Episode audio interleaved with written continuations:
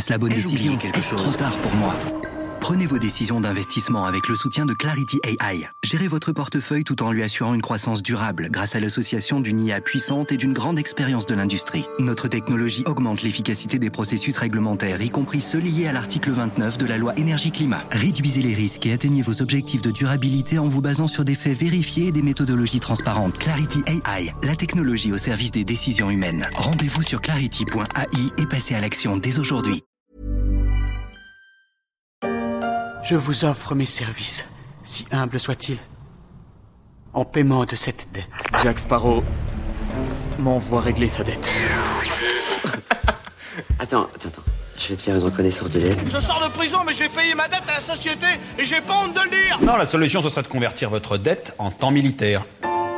El que paga descansa. Qui paga debito acquista credito. Wie schulden betaalt, verarmt niet. Once paid, never craved. Кто платит свои долги, становится богаче. Qui paie ses dettes s'enrichit.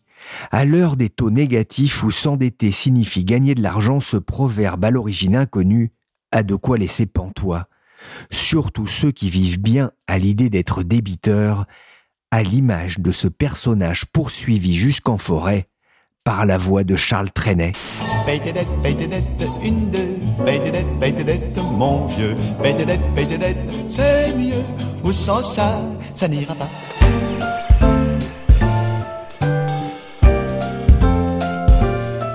Je suis Pierrick Fay. Je suis Solveig Godeluc. Vous écoutez La Story, le podcast d'actualité des échos en mode été. Et cette semaine, je vous invite à vider vos poches de vos soucis et à rembourser tout de go vos chagrins et vos inquiétudes pour écouter la formidable histoire de la dette en crise.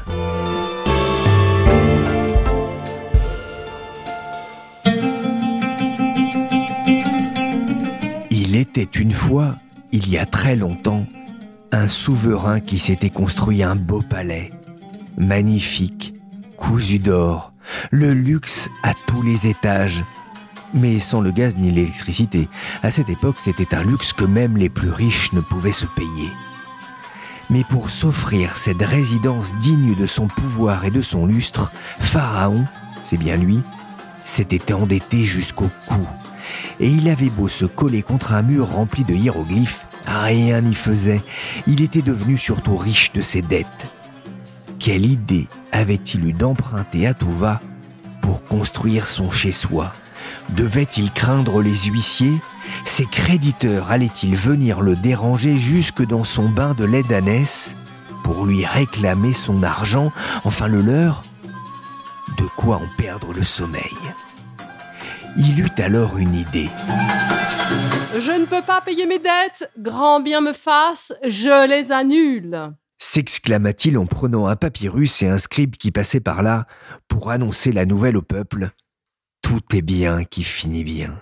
Ne cherchez pas cette histoire dans les livres, c'est presque un conte à dormir debout. Et pourtant, des princes qui s'endettent jusqu'à plus soif, c'est une histoire presque aussi vieille que l'invention de l'argent. La dette est aussi vieille que l'histoire. Quand les hommes ont commencé à inventer l'écriture il y a 5000 ans, sortant ainsi de la préhistoire, ils s'en sont très vite servis pour garder la trace des emprunts avec leurs encours, leurs règles et leurs annulations. Voilà ce que raconte Jean-Marc Vittori dans les pages des échos. Laissons de côté l'Égypte un court instant pour nous rendre à Babylone, chez le roi Amourabi, qui régna de 1792 avant Jésus-Christ jusqu'à sa mort en 1750. Un roi guerrier, un combattant qui étendit le contrôle de Babylone sur la Mésopotamie, mais il ne maniait pas que la lance. Amourabi est surtout connu pour avoir fait graver de nombreuses tablettes de lois, dont le célèbre code Amourabi exposé au Louvre à Paris. La stèle était visible de tous dans les rues et contenait 282 articles. L'un d'eux nous intéresse en particulier. Il est écrit Le créancier ne peut prendre de l'orge dans la maison du débiteur sans son consentement. Et ce n'est pas tout. L'un des livres de la Bible, le Deutéronome, rédigé vers le 7e siècle avant Jésus-Christ, prône l'annulation des dettes tous les 7 ans. Un demi-millénaire plus tard, la fameuse pierre de Rosette ne se limite pas à la liste en trois langues des niches fiscales accordées par Ptolémée V aux prêtres, Elle raconte aussi l'annulation des dettes et la libération des esclaves décidée par le pharaon. Tu peux pas payer tes dettes Efface-les Facile lorsqu'on est le seigneur. La tâche devient plus complexe lorsque l'on est un débiteur comme les autres, car la dette a longtemps été une affaire privée. La dette est en effet née dans la soudure, ce moment de l'année où les agriculteurs n'ont plus rien à manger à l'approche de la nouvelle récolte. Ils empruntent donc pour survivre. Quand la dette devient trop lourde, ils remboursent avec ce qui leur reste, leur force de travail devenant esclaves de leurs créanciers.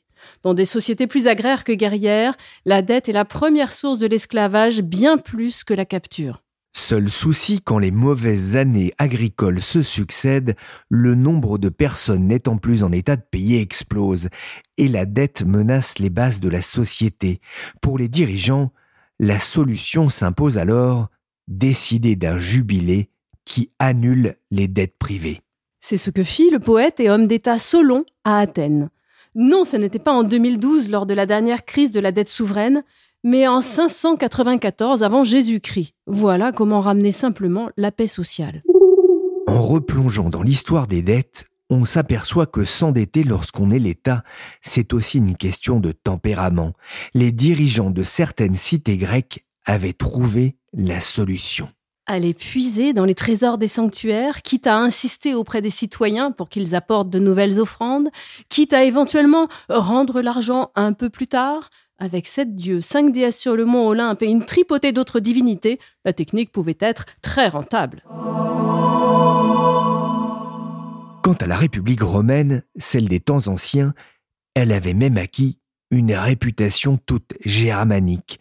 Au cours de ces cinq siècles qui s'achèvent un peu avant la naissance du Christ, elle n'a emprunté qu'à deux reprises, sans intérêt, et pourtant, Rome ne manquait pas de guerres coûteuses à mener pour étendre son empire et y maintenir la paix, quand ce n'était pas pour financer d'immenses travaux d'urbanisme. Cléopâtre m'a demandé de construire un palais pour César. Ici.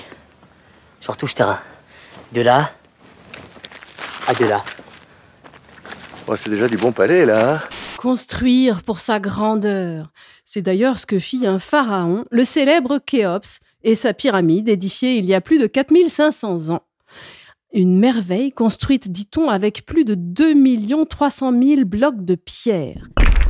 Le site de Gizeh a longtemps rempli les caisses de l'État égyptien moderne puisqu'il accueillait un temps plus de 15 millions de visiteurs avant que l'insécurité ne les fasse fuir. Mais son concepteur, surendetté, dut faire un choix terrible pour éponger ses dettes.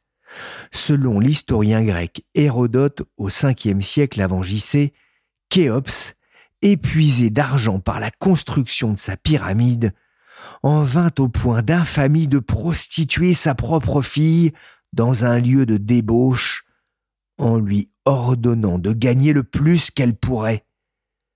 Voilà ce qui peut arriver quand la dette de l'État se confond avec celle de son souverain. D'autres n'ont pas eu à en arriver à cette extrémité pour financer des guerres qui allaient devenir de plus en plus coûteuses au rythme du progrès technologique. Certains ont même compris que le plus simple, pour ne pas avoir de problème de dette, c'était encore de ne pas la rembourser. Pour Michel Lutfala, économiste féru d'histoire financière, c'était même la norme dans le très long terme, et les principaux royaumes européens ne s'en sont pas privés. Au XIVe siècle, le grand roi anglais Édouard III provoque la faillite des grandes banques italiennes. Il refuse de leur rembourser l'argent emprunté pour financer les débuts de ce qu'on appellera plus tard la guerre de Cent Ans. Les rois français feront aussi preuve d'ingéniosité lorsqu'il s'agira de ne pas rembourser. La faculté de manquer aux engagements du prince semble faire partie des droits régaliens, se moquait l'économiste Jean-Baptiste Say à la fin du XIXe siècle. Philippe le Bel y gagnera même un surnom, le roi faux-monnayeur, qui lui aurait été attribué par l'évêque de Pamiers. Ah bon, pourquoi? Endetté au début de son règne, le roi n'a eu d'autre choix que de multiplier les impôts, sans succès. Il expulse alors les banquiers lombards qui ne peuvent plus réclamer leur dû, persécute les juifs et les templiers. Mais la colère gronde toujours, et pour faire baisser la dette royale, Philippe le Bel diminue le volume de métal précieux, or et argent dans les pièces de monnaie, ce qui lui permet d'en fabriquer un plus grand nombre, dévaluant ainsi ses pièces. Un artifice qui ne fera que gonfler un peu plus le mécontentement. À force de s'endetter, les rois, mauvais payeurs, vont finir par perdre en crédibilité financière, au point d'avoir du mal à lever des fonds. À la fin du XVIIe siècle, le roi Guillaume III d'Angleterre a besoin d'argent frais. Il doit rebâtir une flotte militaire en piteux état, humilié par les Français dans la bataille de Beachy Head en 1690. Le gouvernement ne parvient pas à emprunter 1,2 million de livres à 8%. Comment faire? Il se tourne alors vers le Parlement, à qui il a accordé quelque temps plus tôt un pouvoir fiscal un gage pour pouvoir monter sur le trône après avoir débarqué du poste son oncle Jacques II d'Angleterre, suite à la glorieuse Révolution. Est alors créée en 1694 sous le contrôle du Parlement une institution privée sous la houlette d'un groupe de marchands londoniens. En échange de l'octroi d'une capacité d'émission, celle-ci va lever l'argent pour le compte de l'État et de Guillaume III. Il ne lui faudra que douze jours pour trouver les 1 200 000 livres nécessaires. Ainsi naquit la Banque d'Angleterre, première institution chargée de remettre un peu d'ordre dans les affaires d'un État un peu trop gourmand en emprunt. La story, le podcast d'actualité des échos en mode été, s'est terminé pour aujourd'hui. L'émission a été présentée par Pierrick Fay et Solveig Godluc et réalisée par Willy Gann, chargé de production et d'édition Michel Varnet. Je tenais à remercier les auteurs de cette série d'été consacrée à la dette, Jean-Marc Vittori, Étienne Goetz, Kevin Badeau et Richard Rio. Vous pouvez écouter nos émissions sur toutes les plateformes de téléchargement et de streaming de podcasts. Pour l'information en temps réel, rendez-vous sur leséchos.fr.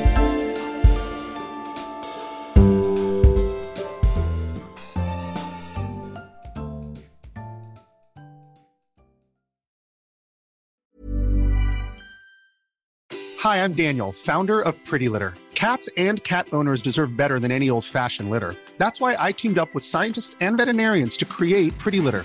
Its innovative crystal formula has superior odor control and weighs up to 80% less than clay litter. Pretty Litter even monitors health by changing colors to help detect early signs of potential illness. It's the world's smartest kitty litter.